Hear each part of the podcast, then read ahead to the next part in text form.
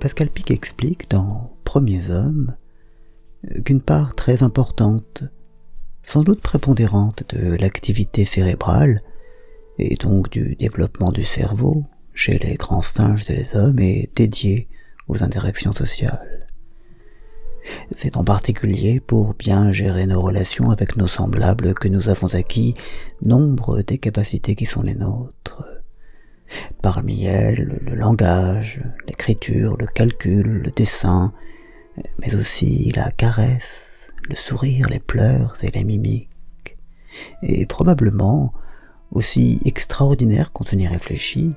cette faculté que nous avons de distinguer et de reconnaître les visages. Dans l'absolu,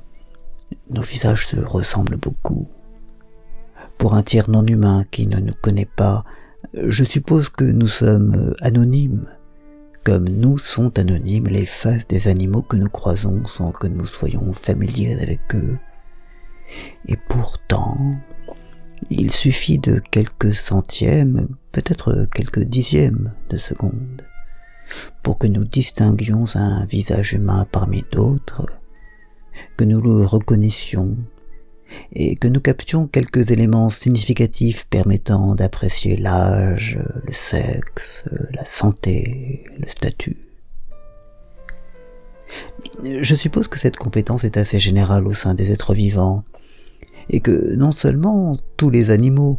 euh, reconnaissent les cris, les vocalisations, l'odeur ou la silhouette particulière de leurs proches, mais qu'ils savent également appréhender très rapidement les caractéristiques principales de ceux de leurs semblables qu'ils côtoient quotidiennement. Euh, de la même façon, je présume que les animaux qui, à la saison des amours, se regroupent par milliers ou par millions dans un même lieu, euh, perçoivent immédiatement ce qu'il convient de savoir de ceux qui les entourent et qu'ils rencontrent pour la première fois. Je n'en suis pas moins stupéfait par ce savoir-faire,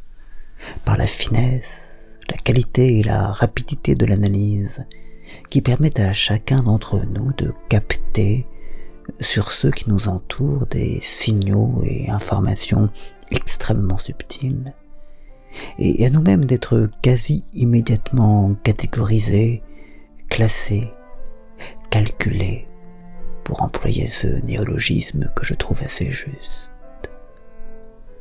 Je me demande d'ailleurs s'il n'y a pas, dans notre amour du maquillage, de la coiffure, de la scarification, du vêtement, de la mode,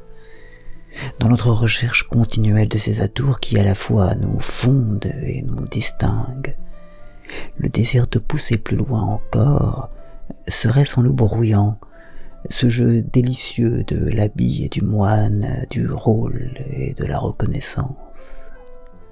Peut-être est-ce dans ce brouillage volontaire des informations et